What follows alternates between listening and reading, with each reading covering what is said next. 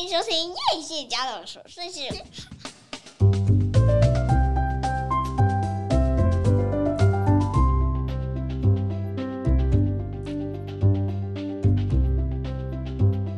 欢迎收听叶谢家的琐碎事，我是菲勒米娜，我是夸米。今天是二零二二年的二月二十五日，是一个非常重要的日子。对，因为我们从来没有经历过世界大战，现在快要变成世界大战了。有这么夸张吗？没有吧？对，只要我们没有任何人去援助乌克兰，就不会变世界大战。但是可怜的乌克兰就会节节败退。好，我们今天没有要谈战争。看到战争，就让我觉得呢，我们应该好好来教育我们的小孩，然后不要让这个小孩变成将来呢，就是第二个普丁啊。你知道，你知道，今天 今天很多人就发一个图片，我觉得好好笑，就是他们说那个 Trump 在在位的时候啊，因为他本身也是个校诶，然后校诶对上校诶就比较有恐怖平衡，再对上金小胖那个校诶，三个恐怖平衡，就什么事都 不会发生。我们今天要来把这个。女儿是吸收妈妈情绪长大的这本书结尾了，今天算是最终章完结篇。对，背景音乐帮我配一下。抱歉，真的拖沓拖了很久。我觉得我每次看到一本书，真的是很想要好好跟大家分享，可是中间常常会有一些意料之外的事情发生。后，那这本书我一直看到最后，我都必须说，我这整本书都是画满荧光笔的。欸，其实不能这样讲，因为你可能每周有好多本书要看，对不对？对对对。对对对对，你一年的读书计划非常多嘛，对不对？对，我一年我每个礼拜大概有三本书在轮流翻阅。那我最近深深的觉得啊，读书真的是让人通往另外一个世界一个非常重要的桥梁。就是你在书中会得到很多很多资讯。那有时候可能不是资讯，而是你要跟别人说话的时候，如果你没有读足够的书，有时候你就会觉得言语无味耶。对，哎、欸，我我最近有看到一个所谓的厕所文学嘛，因为我们在我们公司都会贴很多，每周都会换厕所文学。是，那里面就好像最近有一期专访，呃，黄子佼，嗯，他就说他喜欢读书，因为读书可以增进就是谈话的厚度。哎、欸，对，真的。而且他是鼓励你一直追求，不断追求新的东西。是是。然后你不断日积月累啊，你就会从同一个议题上面得到很多灵感。因为我上次。刚好遇到一个老师在跟我分享，他最近正在读一本书，叫《性教育与灵性》，然后他给了我一个很不一样的观点。我其实也很想要跟大家分享这本书。这本书在市面上比较不好买到，因为那是人智学的相关的书。就是他谈到说，我们通常以前啊，在我们那个时候，觉得好像要做性教育是为了防止说小孩不要太早接触到性，所以我们要做性教育，然后或者是说我们做性教育是。避免他们发生被性侵害的行为，或者太早进入。对对，但是其实性教育它不应该是跟性有这么强烈的连结，而是我们老师提到一个观点，我觉得很有趣。他说，比方说，你什么时候掉了第一颗牙？你还记得你掉牙的感受吗？每个人对掉牙的感受其实都不一样的。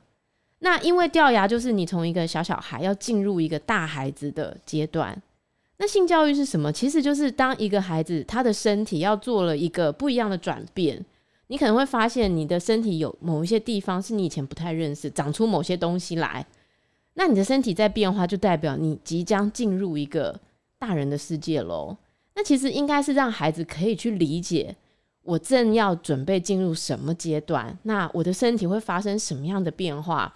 男生女生不一样，那会不会透过这样的对话，男孩女孩有更多对彼此的理解？这个理解就会让他们彼此不会善笑。就比如说以前我们有没有大胸部的女生啊，都驼背，因为就很怕被人家看到大胸部嘛。可是其实那就是你的身体的一部分，可是我们从来没有被正正确的教育。哦，现在完全不一样，现在大胸部挺的比谁都直。没有，所以我觉得，哎、这个就是书带给我们一个不一样的想法。然后你看到这个，你就会觉得很有兴趣，你想要读到更多相关的内容，然后就会觉得，哎、我应该要马上就是给这样快要进入这个年龄的孩子一个不一样的想法，不一样的教育，而不是像以前一样，就是。大家都这样很尴尬。然后其实孩子就算你不教，他也会从很多其他的地方得到这样的知识，而且他们所得到的知识不一定是正确的。那为什么不把这件事情讲清楚呢？好，所以我觉得，哎，对，书是一个很重要的自我成长的途径。哈，好，那我们今天讲的这个，呃，妈妈是。女儿是吸收妈妈情绪长大的。最终章呢，其实他提到了三个很重要的事情哦。其中一个，他讲到一个父亲在家中，他应该要扮演一个怎么样的角色，应该要扮演一个怎么样的地位。这个时候要配一下，配一下那个衬托的那个背景音。哦，真的吗？恐怖恐怖配乐那种很密集的鼓声这样子。因为呢。其实我们我们知道吼，其实很多人对爸爸的理解吼，其实是从妈妈的言语来的，这是一个很有趣的现象哈。就比如说有些人去咨商，然后咨商师发现说，很多人在描述自己的爸爸的时候，可能并不是一个真正爸爸的形象，而是他妈妈的老公的形象。那就代表说，其实呃。虽然爸爸在一个家庭里面扮演的角色跟妈妈是一样重要的，但是很多时候呢，他是被排除在外的，甚至说，因为他习惯被排除在外，所以爸爸有时候反而也喜欢这种井水不犯河水，就是我就负责好好赚钱，剩下的事都不干我的事，清幽哈，就是站在隔岸，然后观观虎斗这样子。欸，那是以前啦，现在比较不会了，现在爸爸还是会进来帮忙很多东西。呃，也不能说很多啦，开始帮忙一些。对，就是时代的不一样，造就的这个父子关系、父父女关系也是不一样的。然后他就发现说，在他的咨商室里面呢，从前就有一对父子，在幼年期的时候呢，爸爸跟儿子互相看不顺眼。就有一天呢，因为这个爸爸跟妈吵架，所以妈就离家出走。爸爸跟儿子终于有机会可以单独的相处了。这儿子已经将近快要三十岁，就他们很意外的发现。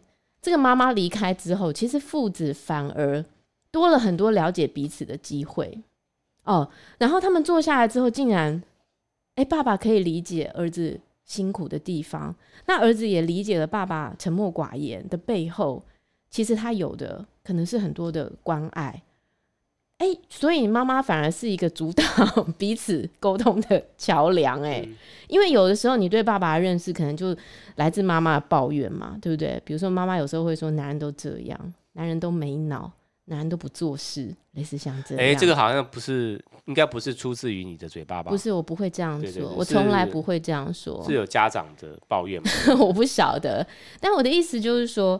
其实真的是不要为你的父母打仗吼，然后你也不要说在父母吵架的时候，你想要去为谁说话，因为那就是大人的事情，大人的世界就是大人的事情。那就算夫妻感情其实很不好，没有人要你去营造一个夫妻感情好像很好的关系。作者说的不是这样，而是当你有了孩子之后呢，你可能要考量一下说。我们要给孩子的这个东西是什么？这个东西很重要的原因是，因为一个孩子他需要来自父亲的力量，也需要来自母亲的力量。那如果为了孩子的需求，我们各自扮演好自己的角色，那这对孩子会是一个很重要的发展，而不能因为我实在太看不爽我这个枕边人了，我就极尽的数落他，而忽略了再坏的男人其实对。孩子来说，也有可能是很好的父亲的，这就是一个，就是为了孩子，你可能必须做出的一些，呃，叫什么妥协吗？嗯。好，那还有呢，就是说，很多人呢会阻断这个先生跟孩子之间的关系，好像孩子跟先生如果稍微好一点的时候，他就会吃味。谁？妈妈？对。那个作者在书中也有提到这个，好像是如果女儿没有站在他这一边，他就觉得这个是不可以的。你怎么可以帮你爸爸讲话？那甚至呢，会有一个案子呢，就是有个有一个女生，她从以前就一直很恐惧很多事情，怕鬼呀、怕黑呀、那她爸爸呢，就是是一个很不负责任的父亲，而且在她很小的时候就过世了，所以他对他的印象就是一个。好像就是一个很很不好的父亲，可是他并不知道说，其实不管这个父亲的角色是怎么样，是不是真实存在的，他对他都有一个连结的渴望。然后这个渴望呢，会透过恐惧来连接，因为这个恐惧会让他觉得他跟他爸爸是同在的，所以他对爸他他他的爸爸是恐惧的吗？不是，而是透过这个恐惧，他才可以感受到他的爸爸。这是不是一个很奇怪的？我觉得就是如果你没有很长期接触心理学，你会很难去理解这个作者到底是在说什么。那他说呢？因为这个人呢，他完全没有意识到说自己正在借由恐惧症反复证明父亲的缺席，而且呢，他对他自己就是要一直说他很需要爸爸的保护，因为他很害怕，所以他需要他爸爸的保护。但是他不是因为他父亲的缺席引发恐惧症，而是试图用恐惧症跟他的父亲产生连接。所以在有意识的时候呢，恐惧症让他备受折磨；但是在潜意识当中呢，他没有办法放弃恐惧症。这是一个很难，就是他必须透过身心症状跟父亲同在。除了这种，有很多例子啊，比方说，这个，这个好像好自残的感觉。这不自残，就是我觉得人在心里面，反正就是对于你的父母都会有一个期待。然后你的期待如果是很匮乏、没有被满足的时候，你就会用其他的形式去抓住这个不放手。所以这个其实是很很可怕的事情。对，我觉得每个人的个性可能从小到大都跟他的受他的家庭影响蛮大的。对，但是因为我觉得我们成长之后啊，我们就会有一个改变自己的动力，然后我们会有一个更进化的能力，所以我们也不能把所有的事情都跟原生家庭做一个连结，说哦，我就是因为原生家庭怎么样，所以导致我现在这样，而是我们应该要回过头去看到说，原生家庭对我的纠结如果这么巨大的话，那我应该要怎么样可以慢慢的从这样的。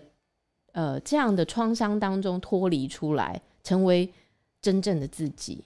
我觉得这个是这整这整本书的作者一直想要告诉我们的事情。而且他透过一个研究，吼，他的研究就是说，其实有很多男性即使拥有社会地位跟学识，但是他们在家庭中却没有真正发挥一个作为父亲的功能。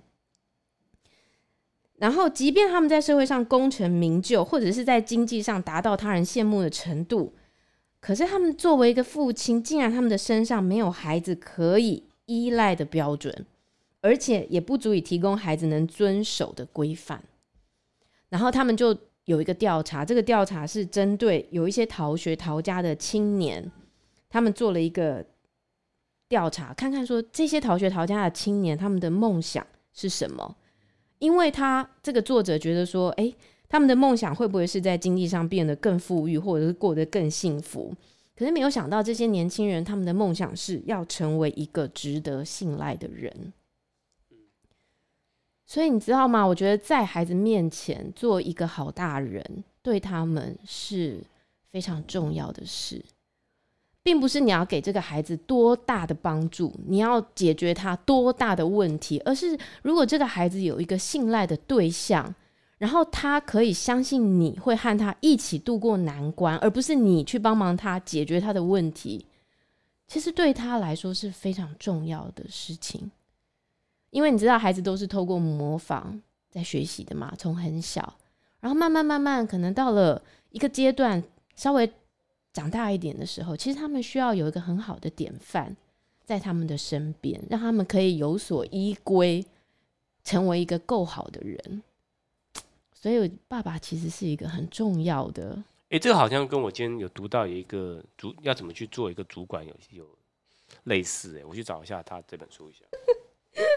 所以他说呢，孩子们在期盼在茫然而无所适从时，能有一位带领自己一步步前进、不迷失方向的大人。这个大人不必是多么厉害伟大的人，而是值得信赖、能够真诚相待的大人，其实是很重要的。他说，当父亲完全无法介入母亲跟孩子紧密的两人关系时，孩子将面临各种精神上的混乱。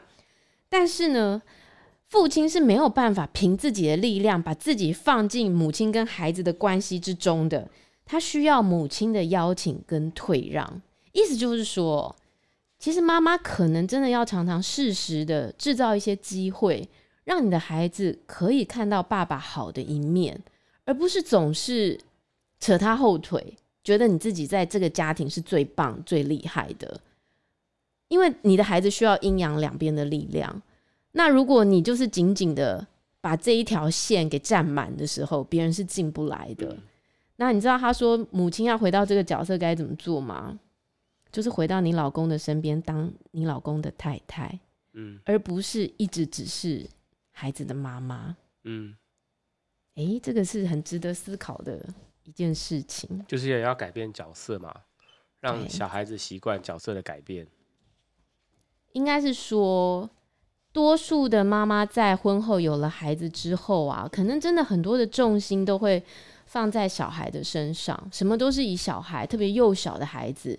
都是要以他们的吃喝拉撒睡为出发，那可能真的很容易会忽略爸爸的地位，或者是说很容易就会先以孩子为主嘛，这是没办法，因为孩子就是出生的时候就是当然是整个家庭的重心，可是可能慢慢慢慢随着那个孩子的意识越来越高的时候，我们可能要适时的做出一点邀请，做出一点让步，让这个爸爸可以再回到这个。呃，镁光灯的焦点，对，哦，那他才有可能去营造他跟孩子的关系。所以你刚刚本来是要讲什么？就是我就是读到一个就一本杂志嘛，他是说讲什么主管的东西的。然后他其实就有提到，他说，他说员工辞职不是想要离开公司，而是想离开主管。嗯，哦，这个就是对主管的主管的当头棒喝，要特别警惕。嗯。他说：“做主管并不是走进办公室说，我来帮其中一个人完成他的工作，而在于我要如何指导他们。这个好像就比较像是那你刚刚说的父亲的角色吧？嗯，对不对？就是可能要陪他一起陪他度过一些人生中重大的一些困难点。对，但是不是帮忙他？对了，解决他的问题，不是帮解决他的问题，至少要在他旁边陪他陪伴他，而且是他可以信赖的角色，对不对？”好，所以呢，那个作者就是说，为了让父亲找到自己的定位，或者让父亲的声音、名字找到属于自己的位置，母亲必须懂得适时退出。而要让母亲适时退出，最终仍得回到夫妻之间的关系。那作者说，我不认为夫妻一定得过着和睦相处的理想生活。现实生活中也确实如此。当有了小孩之后，就必须跳脱只有两人的关系，检视双方正营营造什么样的家庭，目前又处在什么样的阶段。换言之，没有必要为了孩子特地营造和谐的夫妻关系，否则最终将只会从孩子身上得到其他回报。这是我觉得在很多案例上面有看到的，就是我觉得太多妈妈都觉得说，我为你付出这么多，小孩，好，我为你为了你牺牲这么多，然后你最后这样对我，那其实我觉得这个是一件很可怕的事情啊，这个勒索是一个很可怕的事情，就是是比较不正常，就是因为这个妈妈一开始的设定就是说，她想要一对一的回报，嗯，我给你这么多的爱，你就应该回我。会给我同等量的爱，对，是是，你说的对极了。好，所以呢，他说，夫妻生活在同一个屋檐下，又必须养育子女，至少彼此间应该抱着基本的信赖，敞开对话的窗口。唯有如此，孩子才不必背负父母为维持关系而付出代价的责任。此外，夫妻间也应该懂得认清对彼此的需求，并判断自己是否因此感到满意或挫折。如此一来，才能避免将这样的代价转嫁到孩子身上。我发现很多夫妻是无法直接开口的，就他不想要做的事情，他没办法直接讲，然后最后那个中间的小孩就是很拉扯，哦，就是大家都很委屈。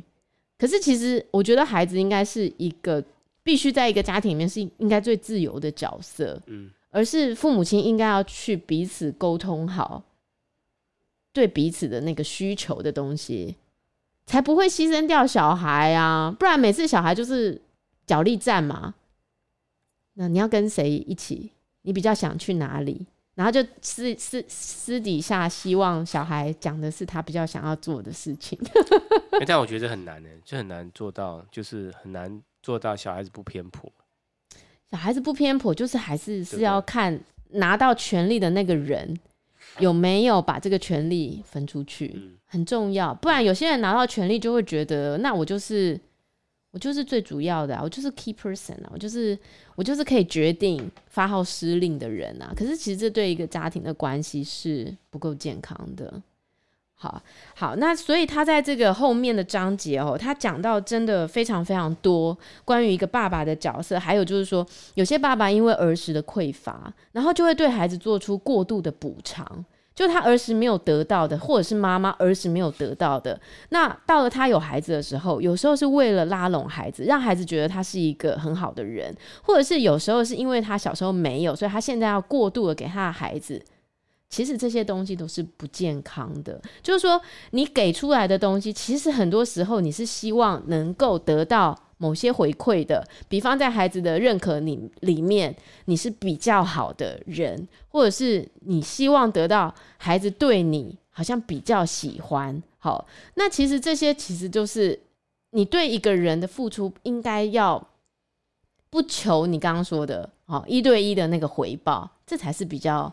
健康的关系嘛，好，所以如果你当你有这种过度给孩子的过度的应允、过度的宠爱的时候，可能都要回过头去回溯一下，好，你自己的童年是怎么样度过的？那你希望真正你想要得到的东西是什么？所以我觉得这很难啊。你说什么父母亲不求什么回报，嗯，我觉得这个太难了，除非这个人是神父。没有，应该是说，说一般的人基本上都很难跨越到这条线，因为一般人从小到大的成长过程，他都是被可能都都被不怎么讲，诶，没有好好的对待，他觉得他好像呃爸妈偏心，所以导致他可能或多或少也会有这种偏心的心理，嗯、所以等他长大的时候，他也是希望能尽量讨好小孩，嗯、希望小孩给予他同等的爱，但是我觉得很难呐、啊。没有，我觉得应该是说，当你有这样的行为的时候，当然有可能每个人都会发生，但你有没有意识到我有这个行为？我觉得有意识的时候，事情就会改变。可是如果你没有意识，然后一直在做同样的事情，特别我觉得有些人会看到这个心理书的时候，会觉得作者跟他很不合，因为这抵触了他原本的想法，他不想去承认的时候。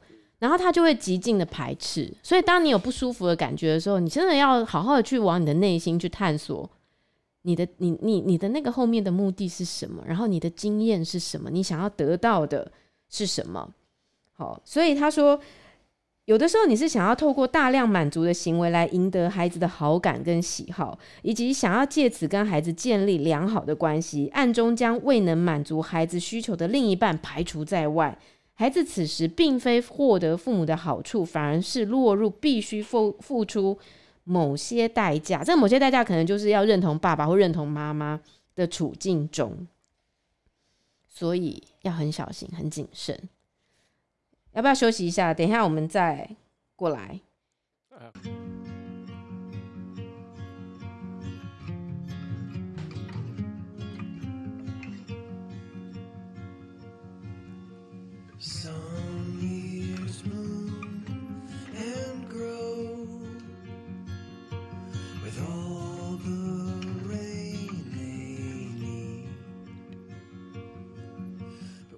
好了，回来了。好，所以呢，做一个结论来说呢，他的意思就是说，如果你的你这个作为父母，你的心里有着过多对子女的理想哈跟想象，那小朋友呢就会很难察觉自己该何去何从，然后又要往什么方向去。简单来说呢，好的父母虽然给予子女充分的机会，但是实际上却也是对子女而言无能的父母。无能在这里说的，并不是现实生活中的无能，而是这些父母尽管自己过着精彩的人生，也给予孩子无限的关爱和机会，但是他的态度应该是：我对你的人生无权干涉。好，以无为的态度让孩子活得更加多彩多姿。我觉得他真的一直在强调一件事情，就是说，并不是你要不管你的孩子，也不是要你就是好像放任他们，不是。而是要很清楚的知道，说他们就是他们，你就是你。你每一次都要先问的一件事情，就是我在什么状态？我是 OK 的吗？我是很很好的吗？那你才有办法脱离这个事情，然后用一个比较高的高度去看待你的孩子。好，那所以这是他讲到一个父亲的角色的部分。那讲到妈妈呢，他讲了很多，但是我想要讲的是一个我觉得是当头棒喝的事情哈，就是我们刚刚讲到说，我们有多久没有好好去看待我们的性别角色？就在我们结婚之前，我们是以一个女人跟一个男人结了这个婚。但是在我们有了孩子之后，我们有多久没有用一个男人跟一个女人去看待彼此？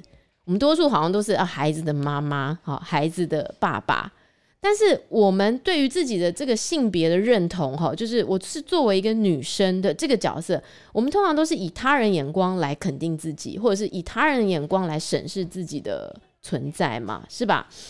他就在暗中，他就在这个书里面提到一个我觉得非常有趣的例子。就说他有一个个案跑来找他，那个个案当下非常焦虑。他为什么那么焦虑？是因为他发生了一场车祸。然后他发生了这场车祸当中，就发生了很多事。可是他发现他在车祸当下很无助的时候呢，有一个年轻男生，然后开了那个吊车前来拯救他。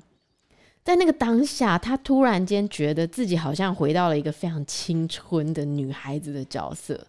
然后有一个勇猛的人。来救他，然后他在那个当下，他觉得他可以跟这个男的出去一整天，看要去哪里都好。他觉得他怎么可以这样想吼？但是在那个当下，他突然间觉得他被当成女生看待耶。哎，我觉得这个真的是一件很有趣的事情，就是你有多久没有回到一个女人的角色，或者是有些男人为什么在职场啊，很容易会。临老入花丛哈，或者是说很容易会被一些后辈啊，哈，或者是年轻女生的这种爱慕迷昏头，我觉得也是同样的。对啊，好，就是多久你没有感觉到你老婆对你是有那个热烈的爱意的？嗯，好，比如说情人节的时候，你们有还有人在过情人节吗？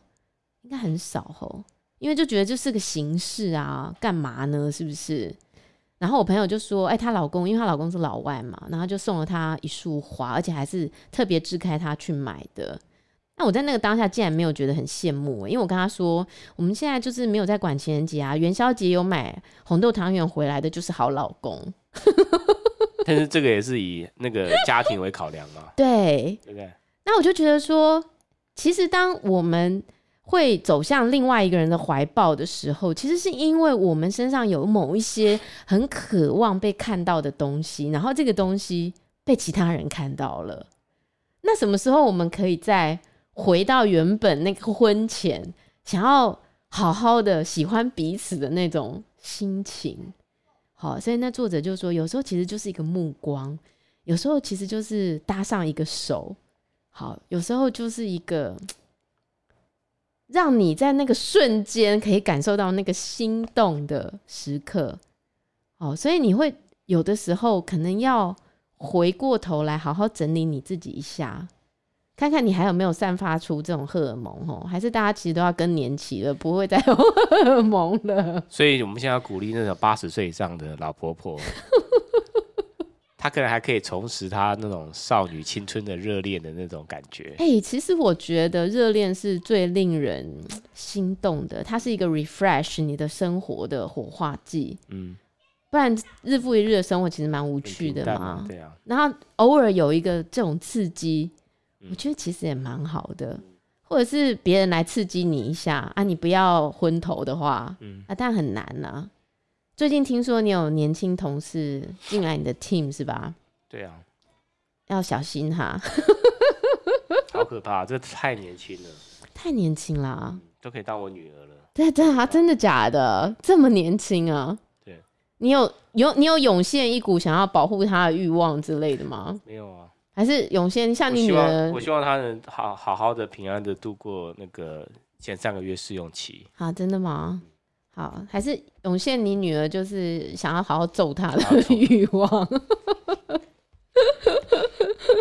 好，所以呢，他在书中哈，我觉得他在这个书里面呢、啊，真的提到很多很多事情哈，包含说你对的，你对你的孩子哈，要常常让他知道你其实是很关心他的，有时候小孩真的会不知道、欸，哎，就如果你常常看到他都是在骂他，然后都没有在称赞他，他真的觉得你就是很讨厌他。可是这种关爱的东西呢，其实是需要有一点距离才会产生的。有时候距离太近的时候，就会忍不住想要骂人。特别是他的女儿已经国中了哈，然后他就说，他们有一个关系叫做前三秒的妈妈，就前三秒妈妈靠近我的前三秒都是一切美好的，三秒之后妈妈就会开骂。这告诉我们说，特别是哈走入青春期的孩子哈，你跟他要保持一定的距离。我觉得人很有趣。孩子小的时候，老是觉得很烦。什么时候这个孩子会长大？孩子真的长大的时候，你一直拉着他，不想要让他走。孩子长大的时候，觉得他离我太远。对，那你这时候想要拉着他，不让他走，然后你觉得为什么你以前都没有秘密？为什么你现在会有秘密？你希望他对你开诚布公，可是这就是他最想要保有自己秘密的年纪啊！嗯、他要怎么对你开诚布公呢？所以我觉得父母亲有时候不要这样子，就是到了什么年纪，孩子需要什么样的，我们要很有自觉，然后不要说每一个阶段都错过，在他需要的时候你不给他，在他不想要的时候，你拼命的想要把他拉拢在 你的身边。不是啊，这种父母亲就是活到后来就是白目啊。但是多多数父母都这样啊，想要偷看小孩的东西啊，然后想要针对他看到的东西，对他给他一些。批评，给他一些建议，给他一些很好的想法。但我觉得，我觉得他学我爸，我爸就是很开放，他什么都听在他的耳朵里面，可是他不会批判你。那我就傻傻的什么都跟他讲，所以他什么都知道。可是他真的很少会说：“哎，你怎么这样？” 或者是说：“没有，我觉得你应该要怎样怎样怎样。”那我觉得这样你才有办法保持跟他一定的关系嘛。对不对？如果你每次听到什么，然后你就忍不住的想要，那你爸也藏了太多秘密了吧？不觉得压力很大吗？负担很大吗？不会啊，因为他知道我有时候可能只是需要有人讲一下。那我觉得有时候你的小孩没有让你帮他解决任何问题，他其实就是想要找人讲一下而已。好，所以呢，他说，呃，母亲充满关爱的注视，能使孩子确信自己是值得被爱的人。这是所有人类自信的根源，但是充满爱的眼神无法勉强。所有人都能透过亲身体验了解到这个事实。若没有与孩子在应该保持适当的心理与实际距离时而太过亲近，是绝对无法以爱的眼神注视孩子的。保持距离是维持关爱的一种技巧。还有，当孩子感受到母亲愿意真接纳真实的自己，是唯一不给予任何评论或判断的人时，他们将带着十足的信心，在安全感之下解决一切问题，找出自己的道路。只要母亲相信孩子以坚定沉稳的态度面对，孩子将能成长为善于处理伤痛的人，而不再是害怕受到伤害的人。那么，当你的孩子开始关上心扉，沉默不语，代表孩子想要从被父母支配的状态中脱离，转而使用自己的语言。此此时最重要的是，父母愿意接纳这个过程的态度，不必勉强孩子打开深锁的心扉，只要耐心等待，自然就会开启。只是父母经常错过孩子敞开心扉的时机，所以我们还有机会啊。对，我们还有机会，为时不晚啊，为时不晚。那所以我觉得，呃，在这本书其实真的写了很多很多，我觉得在我们平常很多没有意识到的事情。那我觉得这本书真的是到最后一刻，我觉得都画到很多很多的重点。呃，我相信这本书你不一定看了。会觉得每一件事情你都能接受，我就像我刚刚说的哈，可能他会呃抵触了一些你原本的想法。那但是他在书中让我们知道一件很重要的事情，就是其实不管是经营一个家庭，或者是养育孩子，最重要的其实都不是他们，重要的是你自己。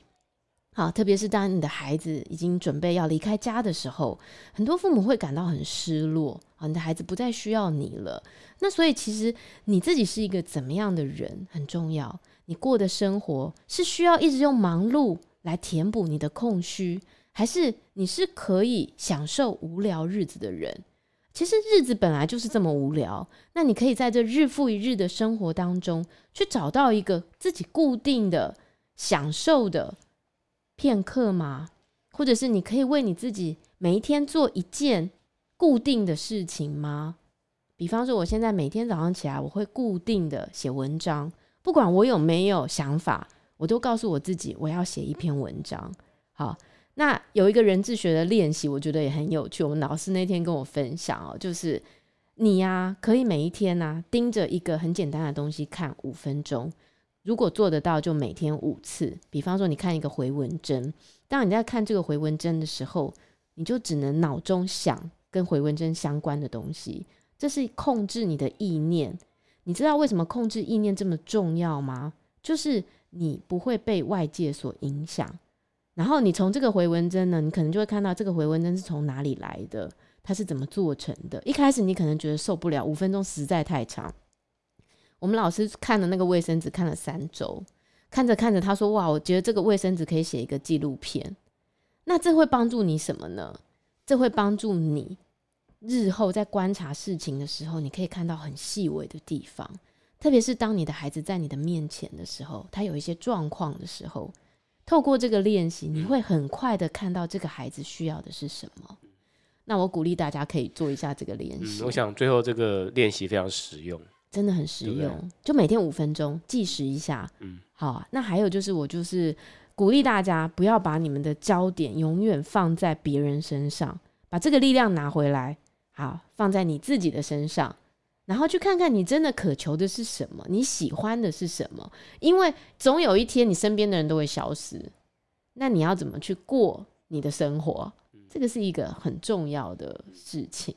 好，那这本书呢，我们就要在这边画下一个句点了。太好了，最终章，最终章，好。那我鼓励大家去把这本书买回来读，因为我觉得这真是我近期读到一本非常非常有趣的心理的层面的书。那接下来我想要分享的可能会一样是跟这个教育有关的。郭叶真出了一本书，就是当一个呃，对不起，我已经忘记那本书的书名了，要找一下。就是你不用为孩子做这么多。当一个他需要的妈妈就好了，不要做超过。郭叶珍也是一个很厉害的，在心理成成成长方面一个很厉害的教授。好，那我可能会分享这本书，然后也有可能我会先来讲那个北韩，因为北韩不是读了好久，一直说想要讲北韩。对，而且最近北韩的风头也稍微被抢过去了。对，因为有更 K 笑的人，是不是？好，那我们今天的节目就到这边，希望你喜欢我的节目，我们下次再见，拜拜。